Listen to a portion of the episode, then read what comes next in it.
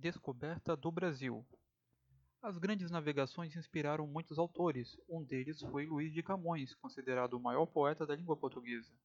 Camões viveu no século XVI entre 1524 e 1580. Em Os Lusíadas procurou louvar as grandes conquistas de Portugal por mares nunca dantes navegados. Em 1500, depois de uma longa viagem, a esquadra comandada por Pedro Álvares Cabral chegou a uma graciosa terra que mais tarde se chamaria Brasil. Seguindo os passos encetados por Vasco da Gama, em 9 de março de 1500, zarpou de Lisboa com destino à Índia. Uma segunda expedição composta de nove naus e três caravelas. Dentre as primeiras, a nau Capitania São Gabriel, que tomara parte na viagem anterior agora sob o comando do capitão-mor Pedro Álvares Gouveia, e a nau é o rei sob a condução do sota-capitão e substituto imediato Fidalgo Sancho de Tovar, ambos distinguidos para a empreitada por Dom Manuel I, rei de Portugal e dos Algarves em África, senhor Guiné da navegação, comércio e conquista da Etiópia, Arábia, Pérsia e Índia.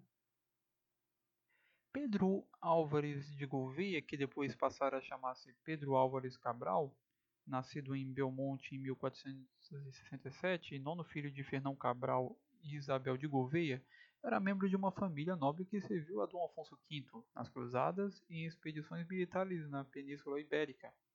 Cabral era casado com Isabel de Castro, na época da expedição tinha 32 anos de idade. Em Os Lusíadas, ao narrar a epopeia portuguesa na conquista dos mares, o poeta destacou o papel do rei nesse processo.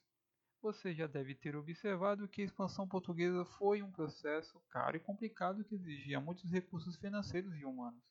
Dinheiro para construir e equipar as caravelas, para contratar os melhores navegadores, geógrafos, cartógrafos e físicos.